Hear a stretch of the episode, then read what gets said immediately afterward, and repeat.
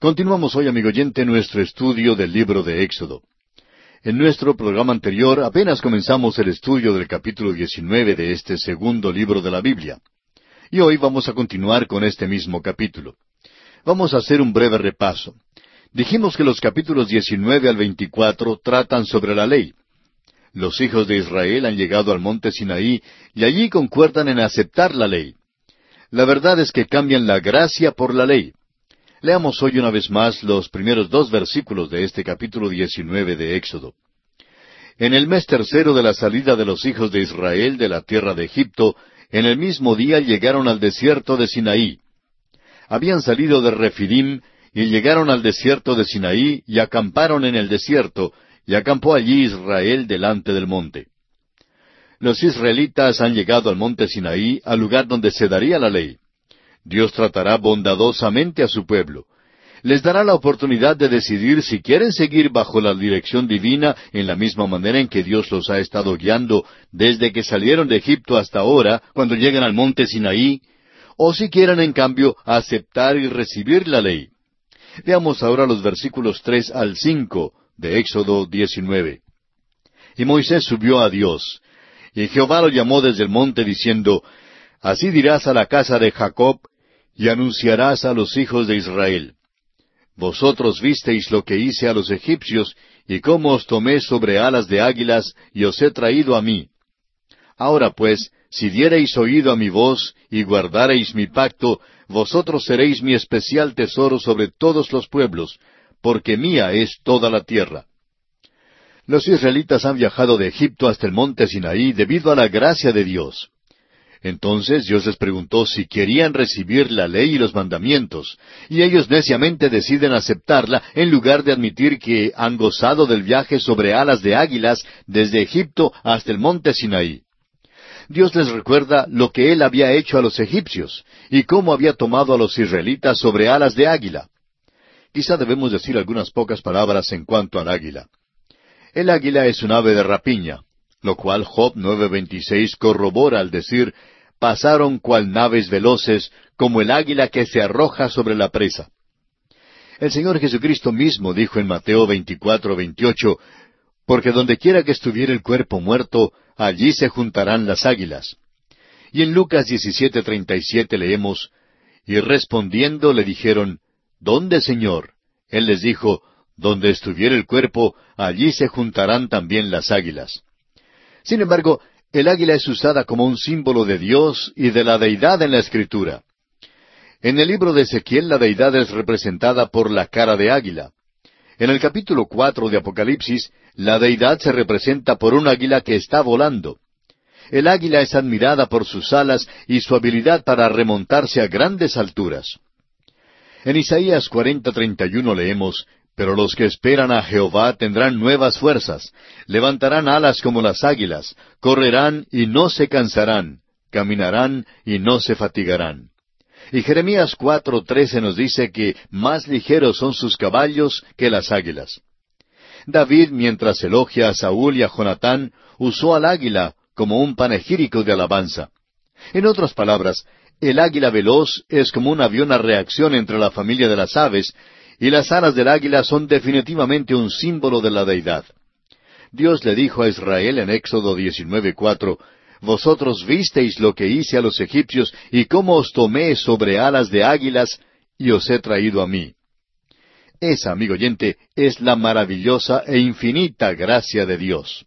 Este es el lugar donde se haría una gran decisión.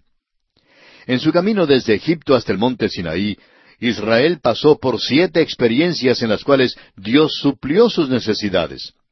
Y hoy en día Dios todavía se ocupa de suplir las necesidades.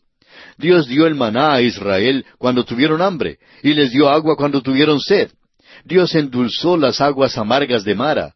Dios los libró de Amalek. La victoria se ganó por medio de la oración. No es posible vencer la carne por mero esfuerzo humano. Por todo el camino Dios tomó a Israel sobre alas de águila, y esa es la misma manera en la cual nos toma a nosotros hoy. Él nos guía por su gracia y nosotros caminamos por la fe. Ahora, en el monte Sinaí, Dios les recuerda cómo Él los ha guiado y cómo ha cuidado de ellos. Les recuerda todas las cosas que ha hecho por ellos y para su bienestar. Luego les da una oportunidad para elegir entre la gracia y la ley. Dios les pregunta si cumplirán los mandamientos si se los da. Pero ellos cambiarán la gracia por la ley. Son muchos los que hoy en día hacen lo mismo, y realmente da lástima porque vivimos en un tiempo cuando Dios salva por la gracia. Dios no salva por la ley. ¿Qué contraste hay entre la ley y la gracia? Escuche usted. La ley demanda, la gracia da. La ley dice, haga esto, y la gracia dice, crea en el Señor Jesucristo. La ley exige, la gracia obsequia. La ley dice, trabaje, y la gracia dice, descanse. La ley amenaza, pronunciando una maldición, pero la gracia invita, pronunciando una bendición. La ley dice, haga esto y vivirá, pero la gracia dice, viva y lo hará. La ley condena al mejor hombre, la gracia salva al peor hombre. La ley revela el carácter de Dios y también revela su juicio. El apóstol Pablo en su carta a los Romanos capítulo tres versículo diez dice, Pero sabemos que todo lo que la ley dice, lo dice a los que están bajo la ley, para que toda boca se cierre y todo el mundo quede bajo el juicio de Dios. Amigo oyente, Dios nunca dio la ley como un medio de salvación. ¿Para qué fue dada entonces? Hubo un motivo definido y es declarado en Gálatas 3:19, donde dice, Entonces, ¿para qué sirve la ley? Fue añadida a causa de las transgresiones hasta que viniese la simiente a quien fue hecha la promesa, y fue ordenada por medio de ángeles en mano de un mediador. La simiente de la cual habla este versículo es el Señor Jesucristo mismo. El apóstol Pablo sigue diciendo en Gálatas 3:24, que la ley ha sido nuestro ayo para llevarnos a Cristo, a fin de que fuésemos justificados por la fe. El ayo no es un maestro de escuela, sino un esclavo que tomaba a un niño pequeño que había nacido en un hogar de algún patricio romano, y este esclavo arropaba, lavaba y cuidaba al niño. El ayo aseaba la nariz al niño cuando esto era necesario, lo disciplinaba cuando era necesario, cuando el niño tenía la suficiente edad como para asistir a la escuela, el ayo lo llevaba a la escuela. La palabra para ayo es pedagogo, que quiere decir guiar por la mano y llevar a la escuela. La ley, pues, es nuestro ayo, nuestro pedagogo. Nos guía por la mano como a un niñito, nos lleva a la cruz y nos dice, mi pequeñito, necesitas de un Salvador. Eres pecador y necesitas ser salvo. Ahora, en el versículo seis del capítulo diecinueve de Éxodo dice, Y vosotros me seréis un reino de sacerdotes y gente santa. Estas son las palabras que dirás a los hijos de Israel.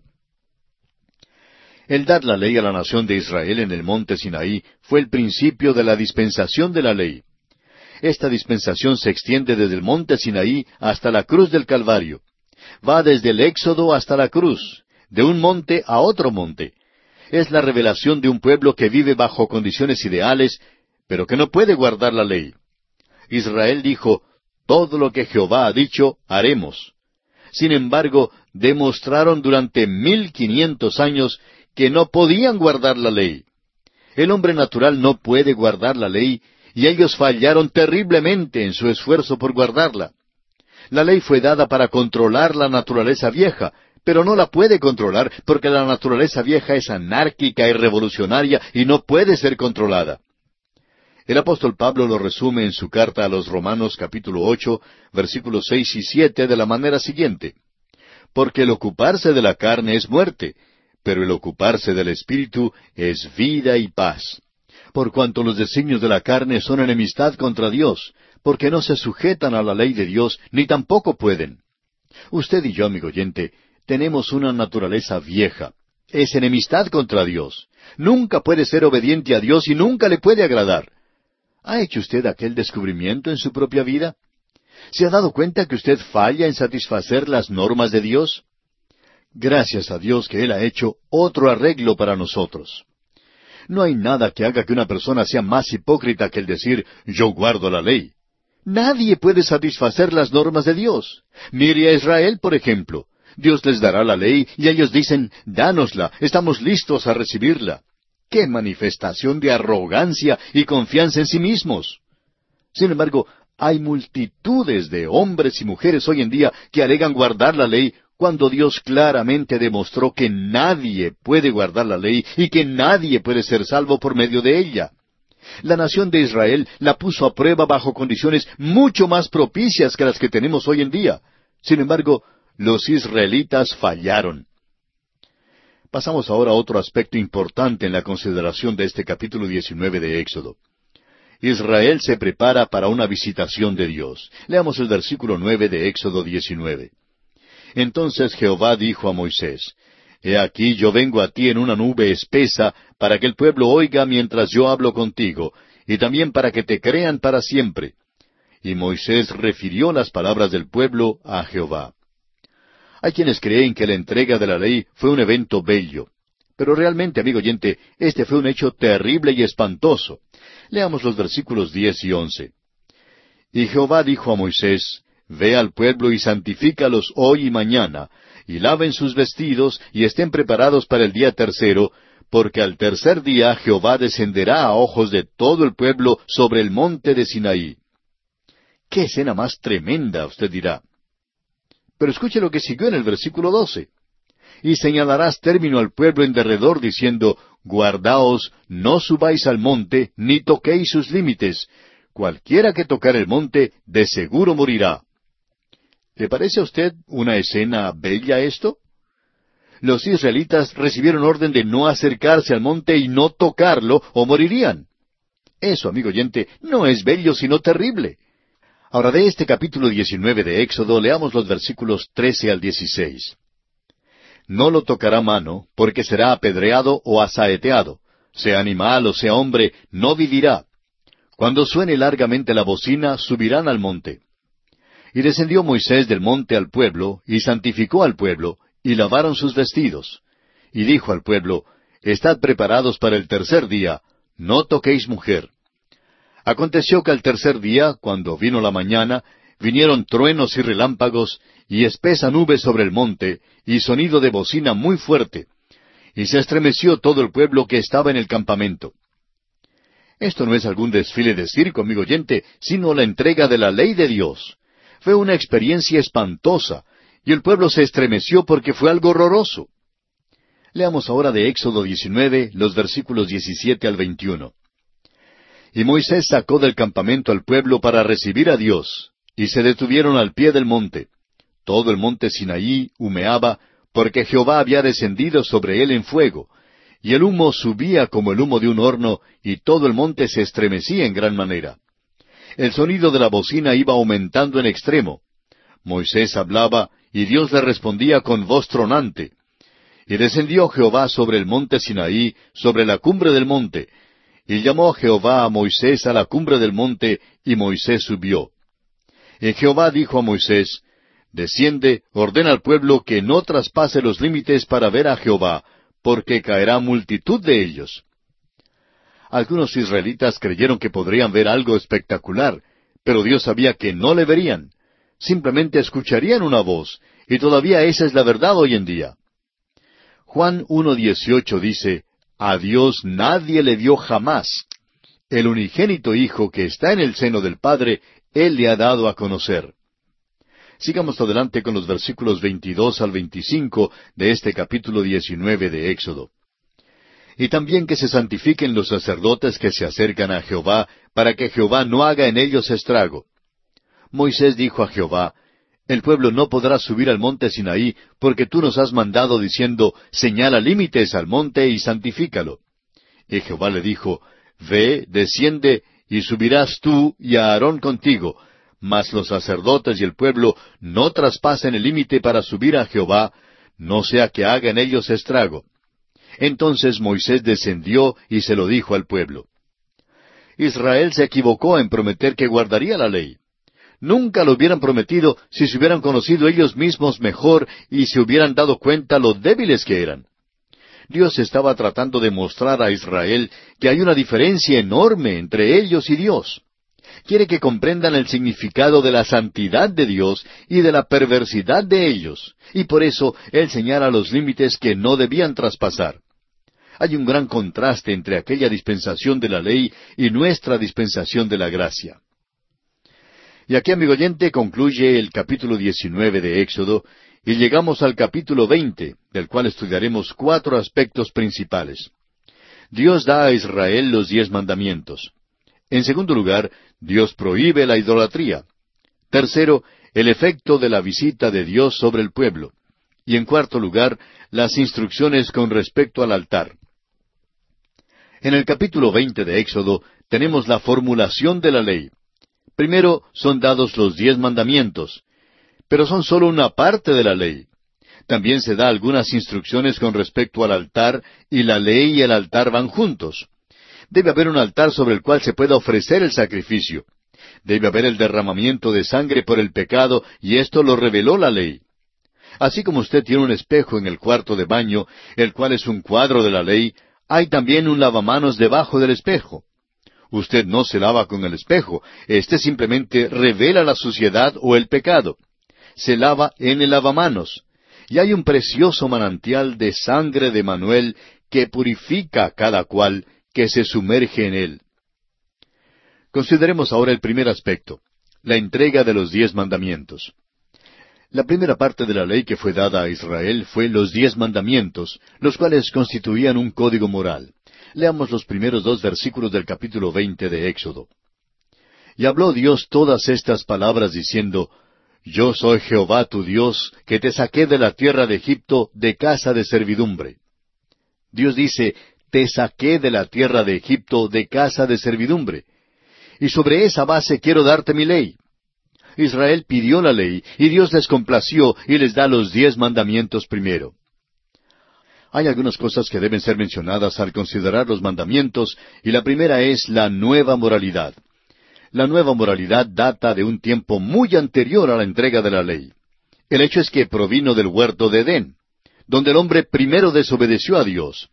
La nueva moralidad existía antes del diluvio y después del diluvio existe hoy en día, pero nos gusta creer que somos pecadores sabidos y finos. Realmente somos solamente unos pecadores en nuestro ser natural y crudo, es decir, somos pecadores naturales.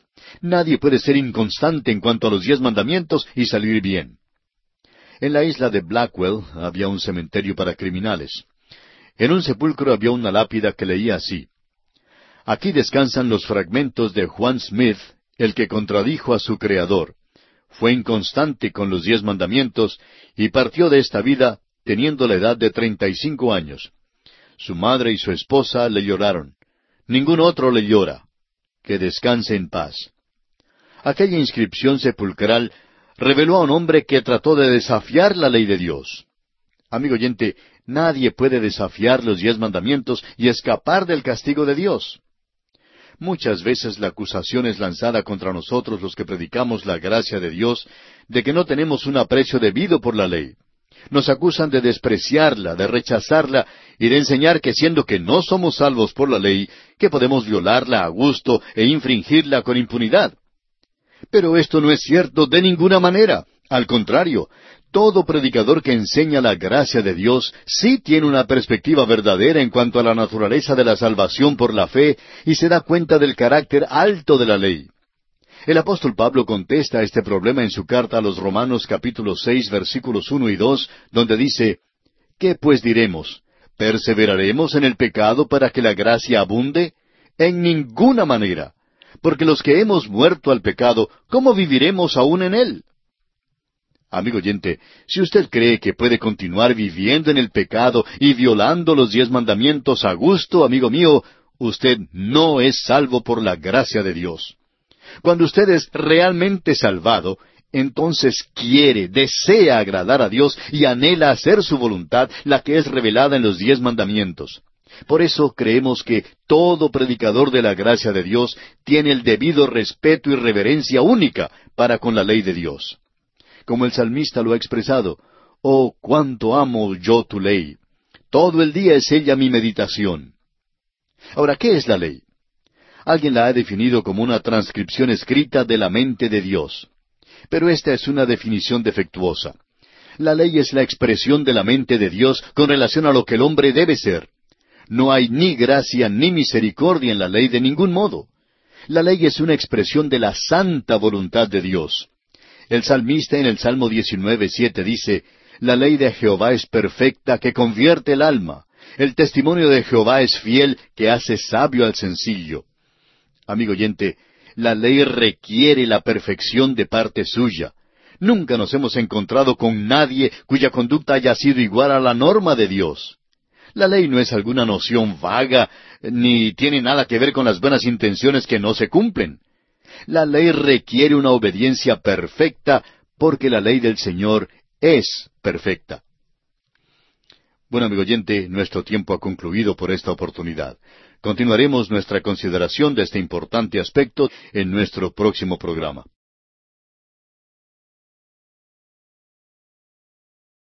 Continuamos hoy, amigo oyente, nuestro estudio del libro de Éxodo. En el día de hoy reanudamos nuestra consideración del capítulo 20 de este segundo libro del Antiguo Testamento. Y al concluir nuestro programa anterior dijimos que la ley requiere la perfección de parte nuestra. Nunca nos hemos encontrado con alguien cuya conducta haya sido igual a las normas de Dios. La ley no es alguna noción vaga ni tiene nada que ver con las buenas intenciones que no se cumplen. La ley, amigo oyente, requiere una obediencia perfecta, porque la ley del Señor es perfecta. La ley del Señor es recta, y eso quiere decir que nuestras nociones en cuanto a lo que es bueno y malo son desfiguradas por nuestro ambiente y por el hecho de que tenemos una naturaleza caída. Ahora, ¿cómo sabe usted lo que es bueno? Porque Dios nos dice lo que es bueno. Alguien preguntará, ¿por qué es malo el robar?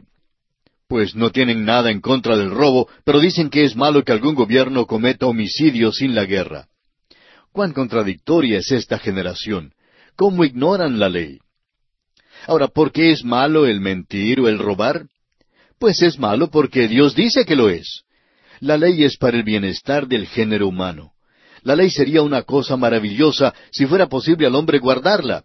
Sin embargo, el hombre no puede guardar la ley las cárceles, las llaves en las puertas y el hecho de que por la falta de confianza hay que firmar una cantidad de papeles para poder prestar dinero de un banco, todo esto es testimonio del hecho de que el hombre no puede guardar la ley. Hubo un tiempo cuando la palabra de un hombre era su fianza, pero ya esto no existe hoy en día. La ley es una norma para medir la conducta humana. El robar, el mentir y el cometer adulterio son malos, porque Dios dice que son malos. La ley nunca se ejecuta por sí misma. Es el legislador quien tiene el poder para ponerla en vigor. Dios ejecuta sus leyes con un impacto tremendo. Por ejemplo, piense usted en la ley de la gravedad. Usted bien puede subir tan alto como quiera, pero asegúrese de agarrarse bien de algo. La ley de la gravedad está en vigencia y no se la puede violar. Usted puede creer que la puede violar, pero a la larga usted será quien pierde. En Ezequiel 18:4 leemos, He aquí que todas las almas son mías, como el alma del Padre, así el alma del Hijo es mía. El alma que pecare, esa morirá. La ley debe ser ejecutada, y el violador de la ley debe pagar la pena. Ahora hay otro punto de vista que debe ser corregido, y es el que mezcla la ley con la gracia, juntándolas bajo un solo sistema. El juntar la ley y la gracia bajo el mismo sistema es robarle a la ley parte de su majestad y su significado. No hay amor en la ley, no hay ninguna gracia en la ley. La gracia a su vez es robada en su bondad y gloria cuando es mezclada con la ley.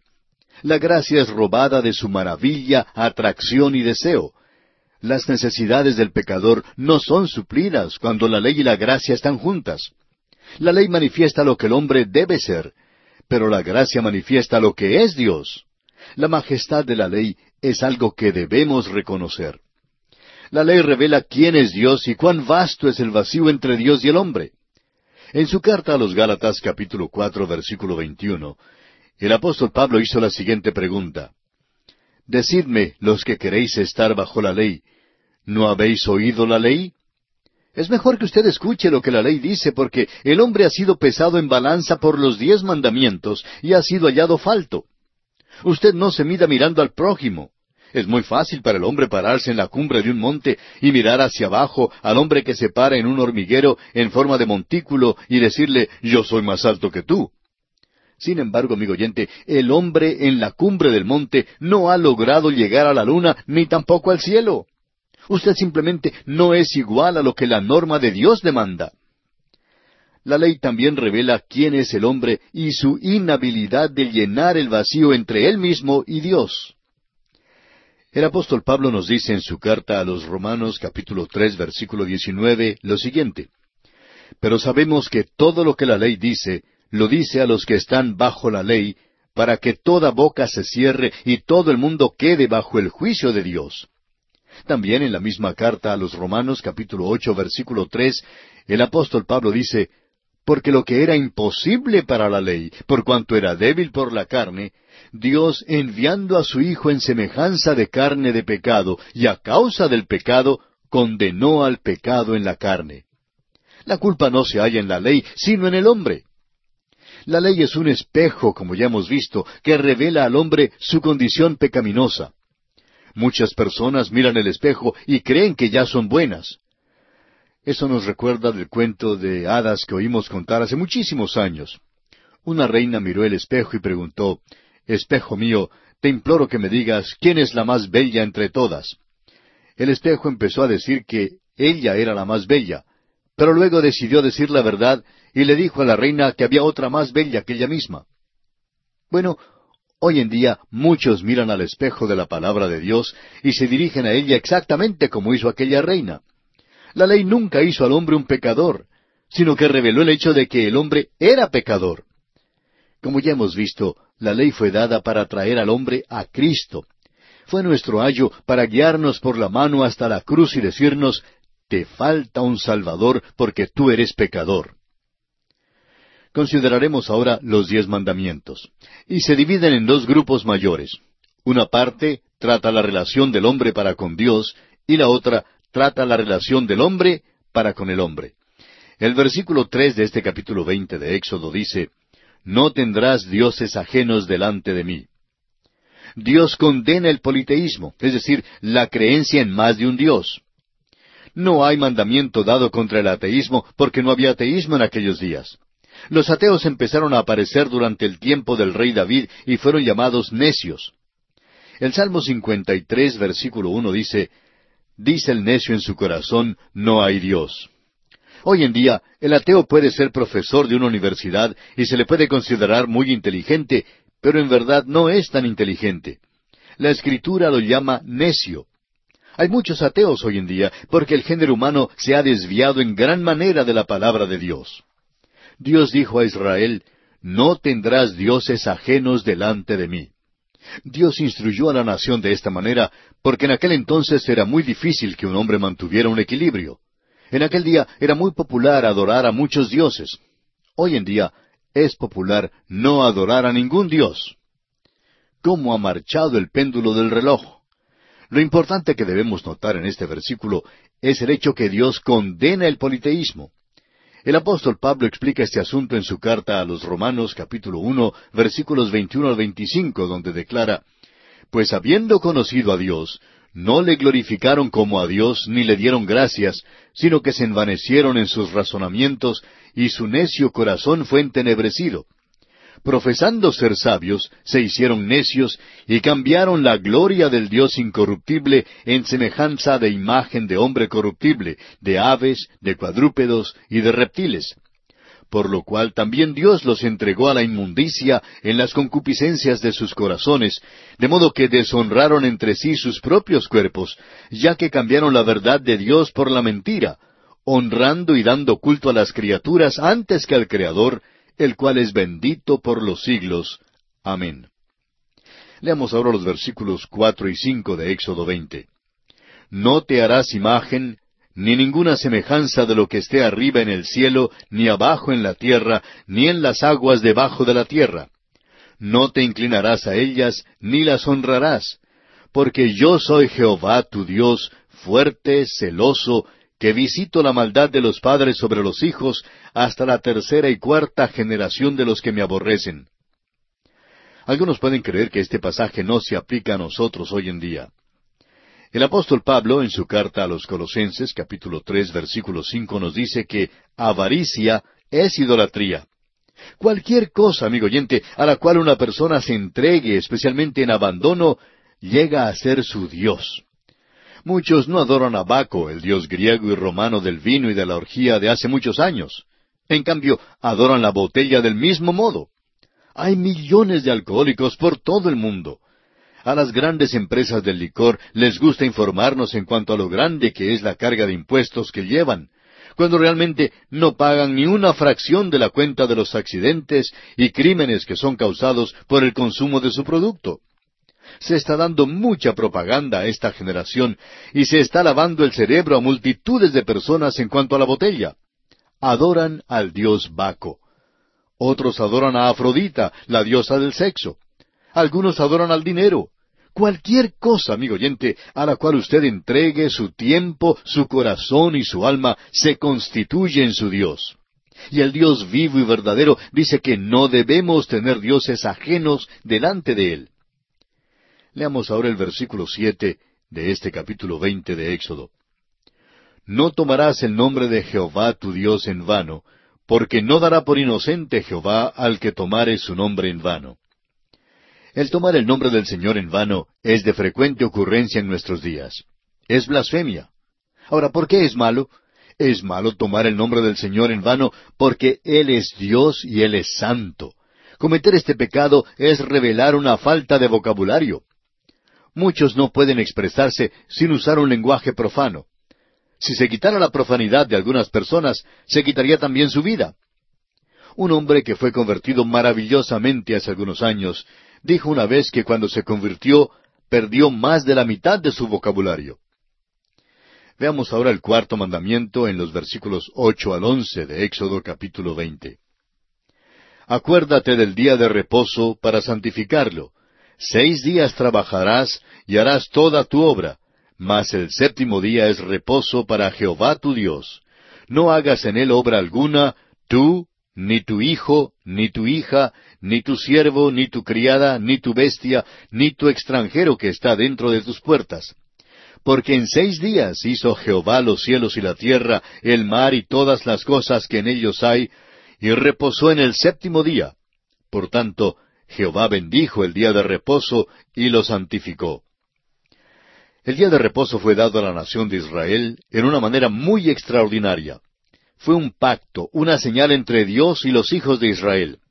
No creemos que el día sea importante. Después de todos los cambios de calendario que han ocurrido, es imposible que nosotros sepamos si nuestro séptimo día es sábado o no. No creemos que lo sea, pero eso no viene al caso porque en cuanto a nosotros se refiere, no importa cuál sea el día que observamos. Observamos lo que creemos ser el primer día de la semana. Puede que sea o que no sea, pero reconocemos el primer día de nuestra semana, porque nuestro Señor Jesucristo resucitó de entre los muertos en aquel día, victorioso sobre el sepulcro, y esta es la razón por qué lo observamos. Ahora todo esto se descubrirá más adelante al proseguir con nuestro estudio de este libro de Éxodo. Llegamos ahora a la sección de los mandamientos que tratan sobre las relaciones del hombre para con el hombre. Principia en el hogar. Leamos el versículo doce. Honra a tu padre y a tu madre, para que tus días se alarguen en la tierra que Jehová tu Dios te da. El padre y la madre deben ser dignos de la honra de sus hijos. Hablaremos más en cuanto a este mandamiento más tarde. Ahora en el versículo trece de Éxodo veinte, el sexto mandamiento dice, No matarás. Este versículo es usado por muchos que se oponen a las guerras. Muchos jóvenes han hablado en cuanto a esto y dicen, no se debe matar, por eso no debo ser soldado. El mandamiento, no matarás, no fue dado a una nación, fue dado al individuo. Un hombre no debe matar a otro. Ningún hombre debe ir a un campo de batalla por su propia cuenta y matar por capricho. Nadie tiene el derecho de hacer eso. En cambio, si nuestro país nos manda ir, pues entonces estamos comprometidos para ir. A una nación le es dada la autoridad para proteger la vida humana por medio de quitar vidas humanas. Ningún individuo debe hacerse justicia por sí mismo, pero sí está comprometido a hacer lo que su nación le pide hacer en defensa de su soberanía. Si su nación le ordena que mate, entonces el individuo no es responsable del hecho de matar, sino la nación que le ha dado esa orden. Cuando una persona sirve a su país, está libre de culpa mientras cumpla su deber. Veamos ahora el séptimo mandamiento en el versículo catorce. No cometerás adulterio. Vivimos hoy en medio de una revolución sexual que nos ha venido por los siglos. El sexo no es nada nuevo y todavía es adulterio cuando es cometido fuera del matrimonio. Dios lo expone con toda claridad. El hombre puede creer que Él ha cambiado este mandamiento, pero no lo ha cambiado. Este mandamiento todavía existe y todavía está en vigor. Siguiendo adelante, el octavo mandamiento reflejado en el versículo quince dice, No hurtarás. Nos gustaría dar importancia aquí al hecho de que si a usted se le permitiera cometer adulterio, entonces se le podría permitir robar y matar y todo eso. Todos los mandamientos están en el mismo paquete. Si está bien entregarse a uno, entonces debe estar bien entregarse a todos. Ahora, si uno es malo, entonces todos son malos. El noveno mandamiento dice en el versículo 16, No hablarás contra tu prójimo falso testimonio. El hablar contra el prójimo falso testimonio es sencillamente mentir. Ahora el décimo mandamiento en el versículo 17 dice, No codiciarás la casa de tu prójimo, no codiciarás la mujer de tu prójimo, ni su siervo, ni su criada, ni su buey, ni su asno, ni cosa alguna de tu prójimo.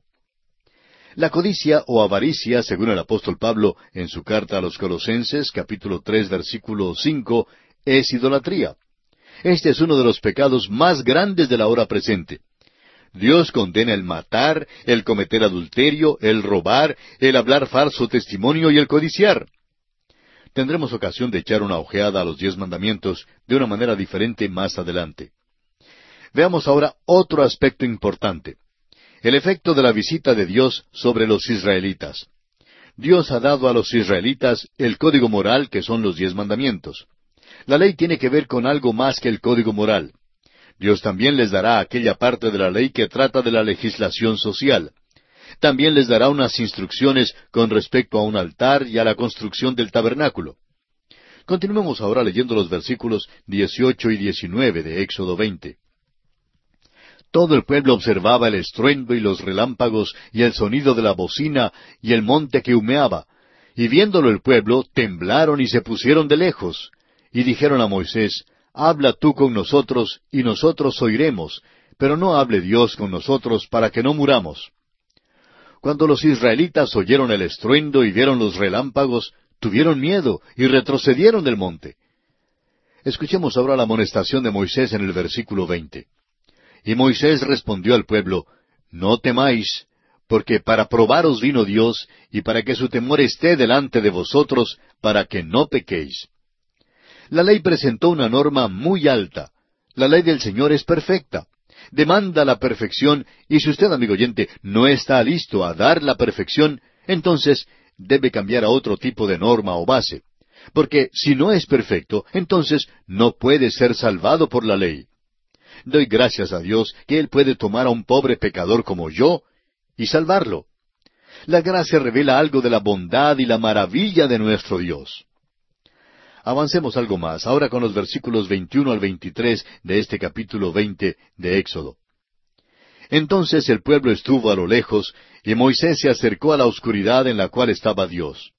Y Jehová dijo a Moisés, Así dirás a los hijos de Israel, Vosotros habéis visto que he hablado desde el cielo con vosotros. No hagáis conmigo dioses de plata, ni dioses de oro os haréis. ¿Por qué apareció Dios así en esta manera a los israelitas? Creemos que es evidente que Dios quería impresionar en ellos el hecho de que Él es el Dios vivo. Quería que se dieran cuenta que el adorar a los ídolos era adorar a la criatura más bien que a Dios. Dios está ahora más cerca de este pueblo que lo que jamás estuvo antes. Veamos ahora algunas de las instrucciones que fueron dadas en cuanto al altar. Dios ha dado a Israel los diez mandamientos. Ahora, junto con los mandamientos, Dios les da unas instrucciones para un altar. Un altar es utilizado para el sacrificio. El altar habla de la cruz de Cristo y la sangre que Él derramó. Este es el altar que hicieron antes que edificaran el tabernáculo y no podían llevarlo con ellos. Al parecer, todos los altares que hacían mientras viajaban por el desierto eran como este. Solo cuando se edificó el tabernáculo fue entonces construido un altar que podía ser transportado. De este capítulo veinte de Éxodo leamos ahora el versículo veinticuatro. altar de tierra harás para mí, y sacrificarás sobre él tus holocaustos y tus ofrendas de paz, tus ovejas y tus vacas. En todo lugar donde yo hiciere que esté la memoria de mi nombre, vendré a ti y te bendeciré. No hay mención de la presentación de una ofrenda de pecado en este altar. La ofrenda de paz revela que el hombre necesita un sacrificio que le reconcilie con Dios, y Cristo hizo la paz mediante la sangre de su cruz. El holocausto habla de quién es Cristo y de su dignidad y habilidad para salvar. Este altar debía ser hecho de tierra y era el lugar sobre el cual los israelitas debían sacrificar los holocaustos y ofrendas de paz. Las ofrendas de expiación fueron dadas a Israel más tarde. Leamos entonces el versículo 25. Y si me hicieres altar de piedras, no las labres de cantería, porque si alzares herramienta sobre él, lo profanarás. Hay una lección importante aquí en este versículo. Dios quería que ellos edificaran un altar de piedras sin adorno y sin escultura. En el momento en que se alzaba una herramienta para labrar las piedras del altar, en ese mismo momento se profanaba el altar. Un escultor podía hacer que el altar fuera atrayente y muy hermoso y algo que despertara la aprobación humana, pero el trabajo del hombre sobre el altar era considerado por Dios como una abominación a él. Bien, amigo oyente, se nos ha ido el tiempo, así es que tenemos que detenernos aquí por hoy.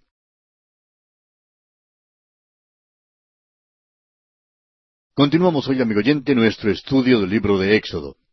En nuestro programa anterior nos detuvimos en el versículo 25 de este capítulo 20 de Éxodo. Este versículo dice, Y si me hicieres altar de piedras, no las labres de cantería, porque si alzares herramienta sobre él, lo profanarás. Dijimos que había una lección importante aquí en este versículo. Dios quería que los israelitas edificaran un altar de piedras sin adornos y sin escultura.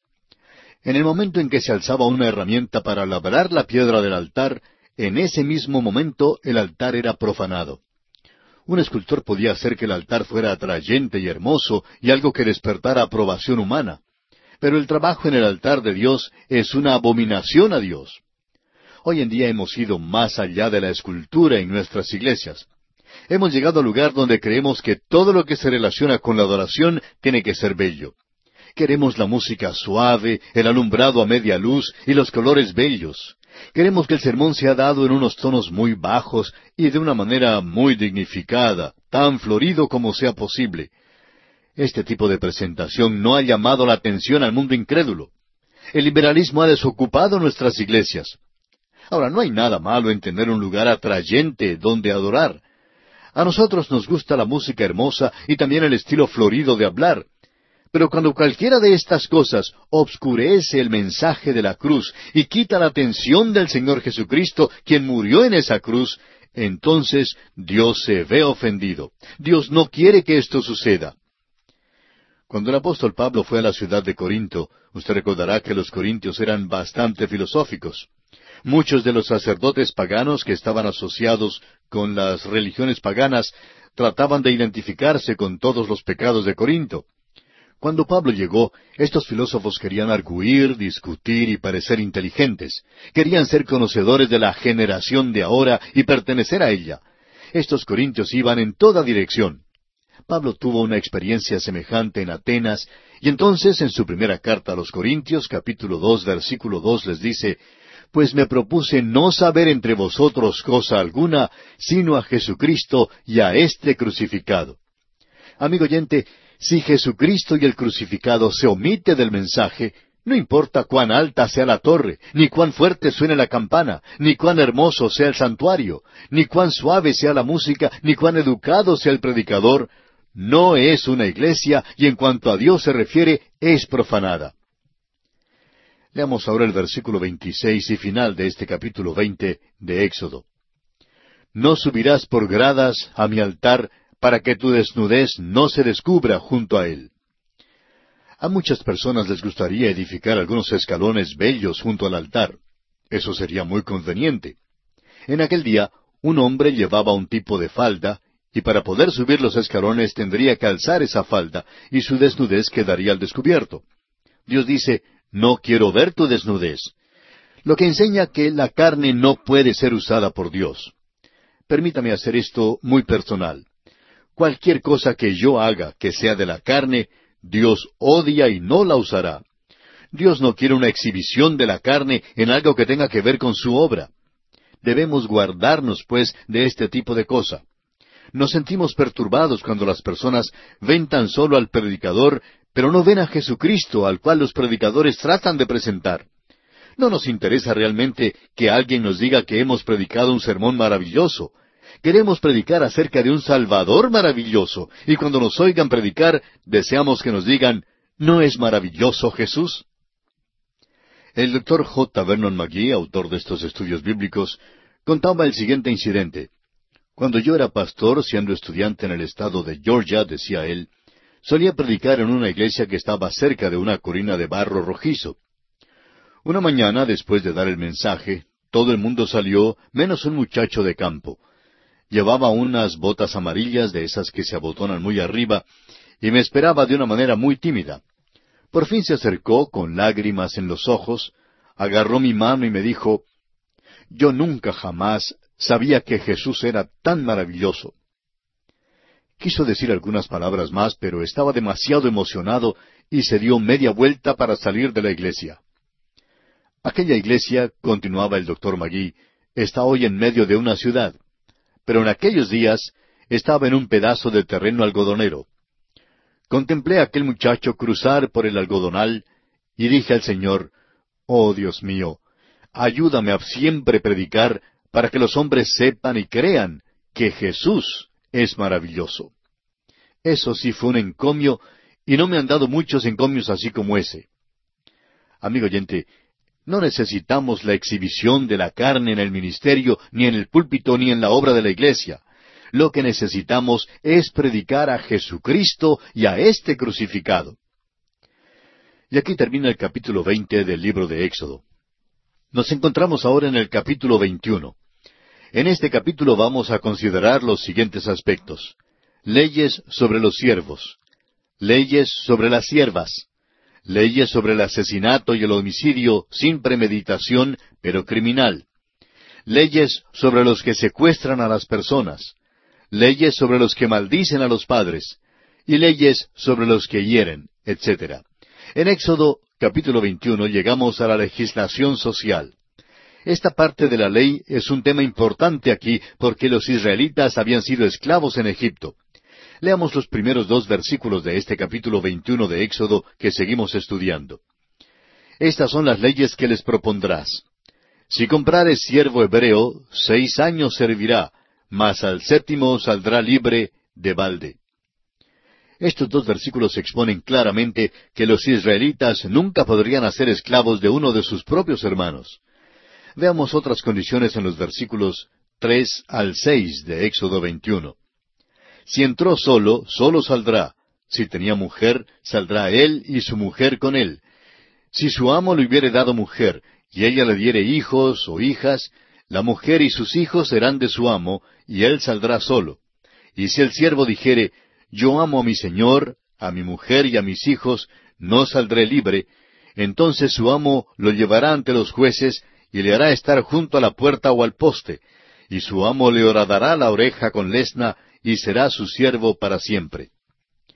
Esta ley notable declara que si un hombre es esclavo, después de pasar siete años, puede salir libre. Si fuera casado cuando llegó a ser siervo, puede llevar a su esposa con él.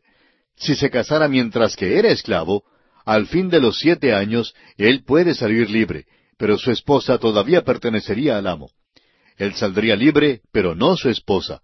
Sin embargo, él podría decir que amaba a su esposa y al amo y decidir quedarse voluntariamente. Si decidía quedarse, su amo debía entonces horadar la oreja con lesna y el hombre serviría así para siempre al amo.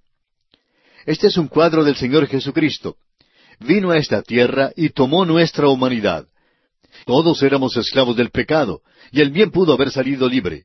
Jesucristo no tenía que morir en la cruz, pero de buena gana vino a la tierra, y estando en la condición de hombre, se humilló a sí mismo, haciéndose obediente hasta la muerte y muerte de cruz.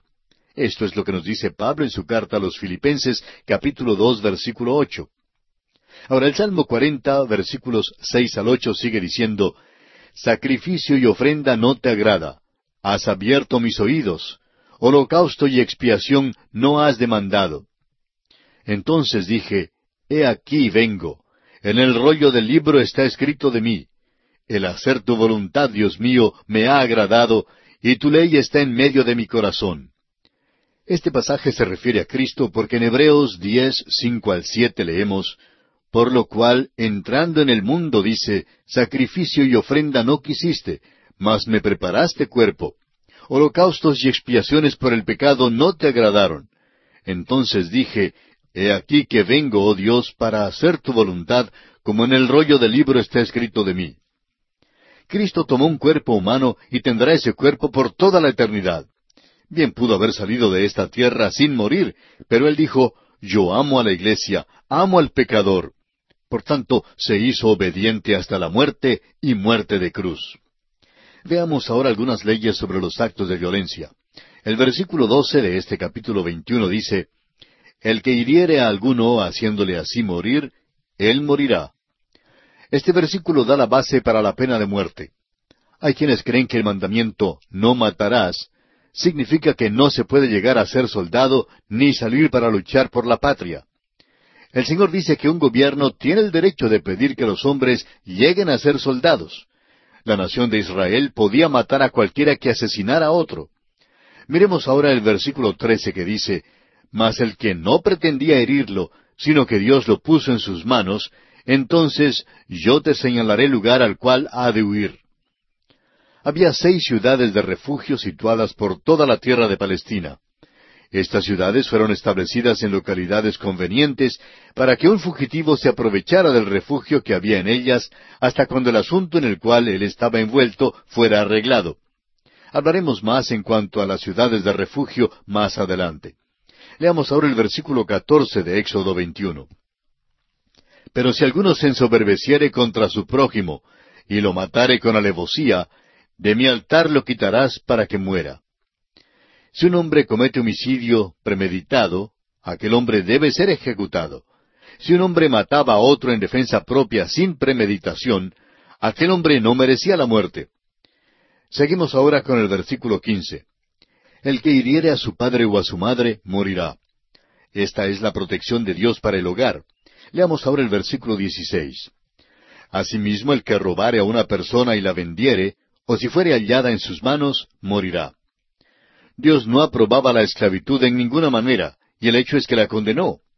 Era un gran sistema en aquel entonces, pero Dios intervino. Leamos los versículos 17 al 19. Igualmente el que maldijere a su padre o a su madre, morirá. Además, si algunos riñeren, y uno hiriere a su prójimo con piedra o con el puño, y éste no muriere, pero cayere en cama, si se levantare y anduviere fuera sobre su báculo, entonces será absuelto el que lo hirió. Solamente le satisfará por lo que estuvo sin trabajar y hará que le curen. Las leyes ya mencionadas y las otras leyes presentadas en el resto de este capítulo dan la base para las leyes de nuestras tierras. Forman el programa básico de la ley y orden sobre el cual es necesario que una nación civilizada sea edificada. Ahora el versículo 24 lo resume todo al decir, ojo por ojo, diente por diente, mano por mano, pie por pie. Y el versículo 25 continúa diciendo, quemadura por quemadura, herida por herida, golpe por golpe. En otras palabras, estos dos versículos declaran la ley de reciprocidad. La ley debe ser ejecutada si es que ha de haber ley y orden y una protección de la vida humana y de la propiedad. Debemos dar gracias a Dios que hay uno que está dispuesto a extendernos la gracia para que podamos ser salvos. Ese es el Señor Jesucristo. Y aquí concluye el capítulo 21 de Éxodo. Ahora, en el capítulo 22 continuaremos estudiando las leyes sobre el hurto, los daños y perjuicios, las violaciones, el conseguir prestado, la fornicación, la hechicería, el cohabitar con bestia, la idolatría y leyes con respecto a los extranjeros y las viudas. Los capítulos 21 al 24 de Éxodo tratan de la legislación social. Aquí se formulan las leyes básicas para lo que nosotros llamaríamos una sociedad civilizada. Leamos en primer lugar la ley con respecto a los derechos de propiedad. Hay quienes hacen la pregunta hoy en día, ¿qué es bueno y qué es malo? Algunos dicen que lo que es bueno y lo que es malo es relativo. Un profesor universitario que alegaba ser ateo conversaba una vez con un pastor a quien dijo que lo que una persona cree ser bueno, eso es lo que es bueno. El pastor respondió que las normas exactas de lo bueno y de lo malo han sido basadas en las enseñanzas de la palabra de Dios. El pastor continuó diciéndole que la naturaleza de él era exactamente como la naturaleza del profesor, y que claro, le gustaría ceder en ciertas ocasiones y que le gustaría relajar un poquito acá y allá, pero que Dios le había dado una norma que seguir. Lo interesante es que la norma de Dios ha producido una sociedad en la cual ha habido una medida de ley y de justicia. Las leyes que son presentadas en los capítulos 21 al 24 de Éxodo tratan el modo de vivir ordinario o diario.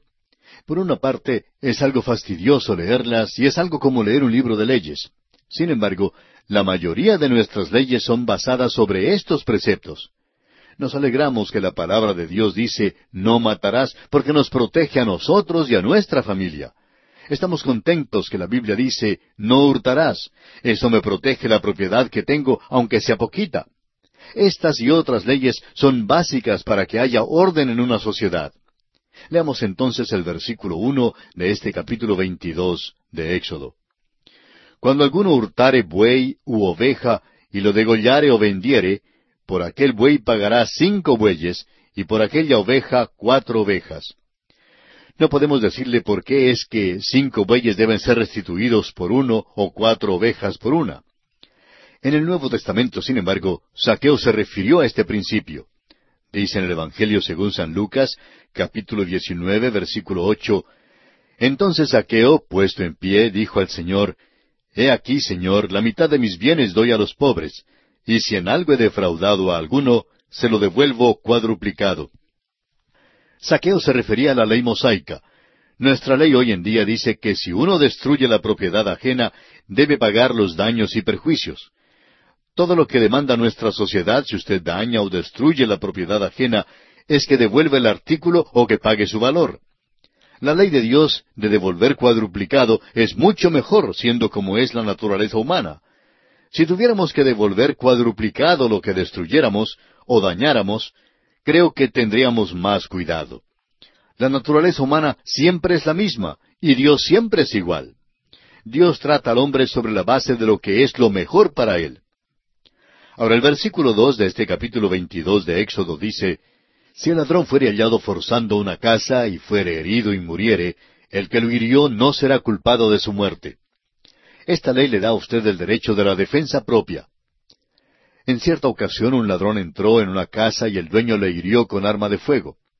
El ladrón entonces demandó unos mil dólares por daños y perjuicios al dueño de la casa.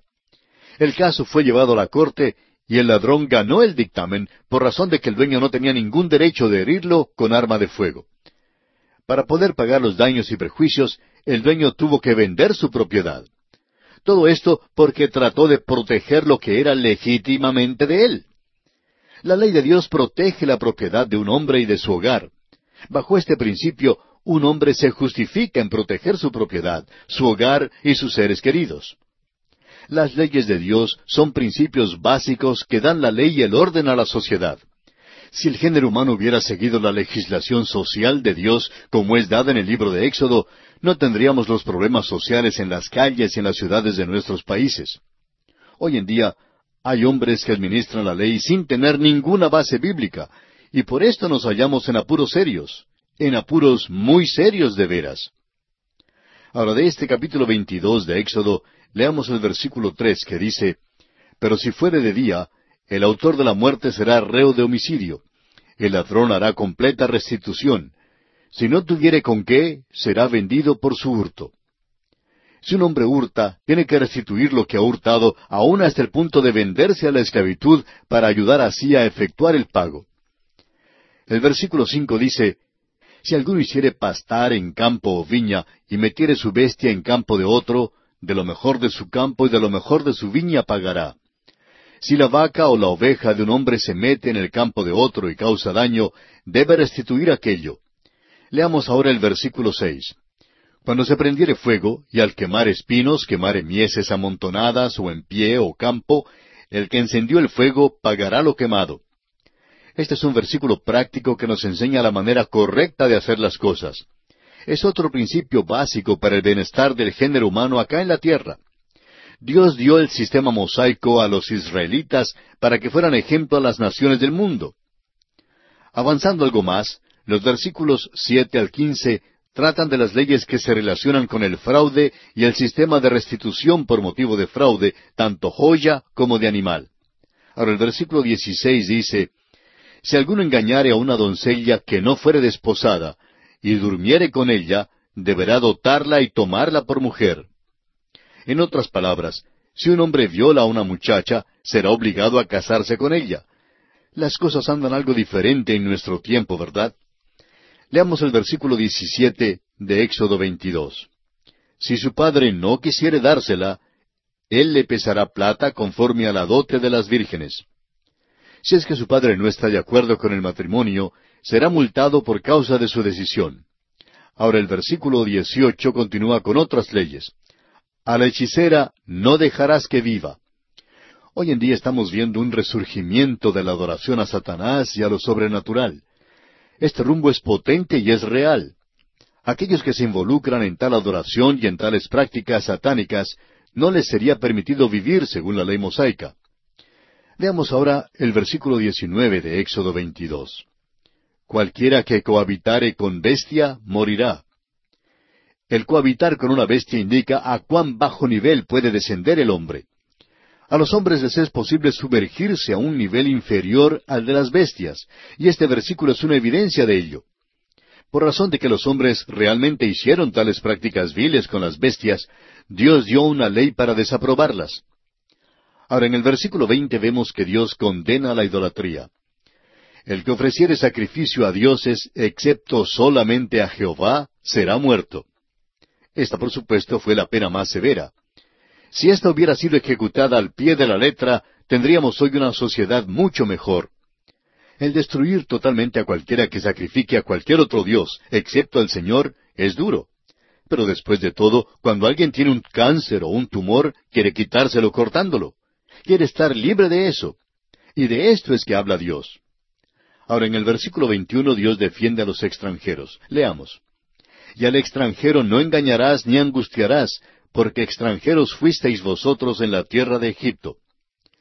Esta es la política del buen vecino que Dios expone aquí. La compasión de Dios por los desvalidos se hace presente en el versículo 22. A ninguna viuda ni huérfano afligiréis. La palabra de Dios ha sido la base para todos los grandes movimientos que han traído bendición al género humano. Ahora, en defensa de los desvalidos, Dios deja en claro una sentencia. Veamos los versículos 23 y 24 de Éxodo 22. Porque si tú llegas a afligirles, y ellos clamaren a mí, ciertamente oiré yo su clamor, y mi furor se encenderá, y os mataré a espada, y vuestras mujeres serán viudas, y huérfanos vuestros hijos. Creemos que Dios protege a los desamparados. Gran juicio viene sobre aquellos individuos que han maltratado a otros. Dios será muy severo con aquellos que violan sus leyes, será inexorable. Ahora, la usura o extorsión, práctica común de muchos, es expuesta en el versículo 25. Cuando prestares dinero a uno de mi pueblo, al pobre que está contigo, no te portarás con él como logrero, ni le impondrás usura. Si una persona presta dinero a otro, no ha de cobrar un interés excesivo. Dios dice que es malo abusar de otros, y él no dejará sin castigo a aquel que viola o tiene en poco sus leyes. Estas pues son algunas de las leyes de Dios.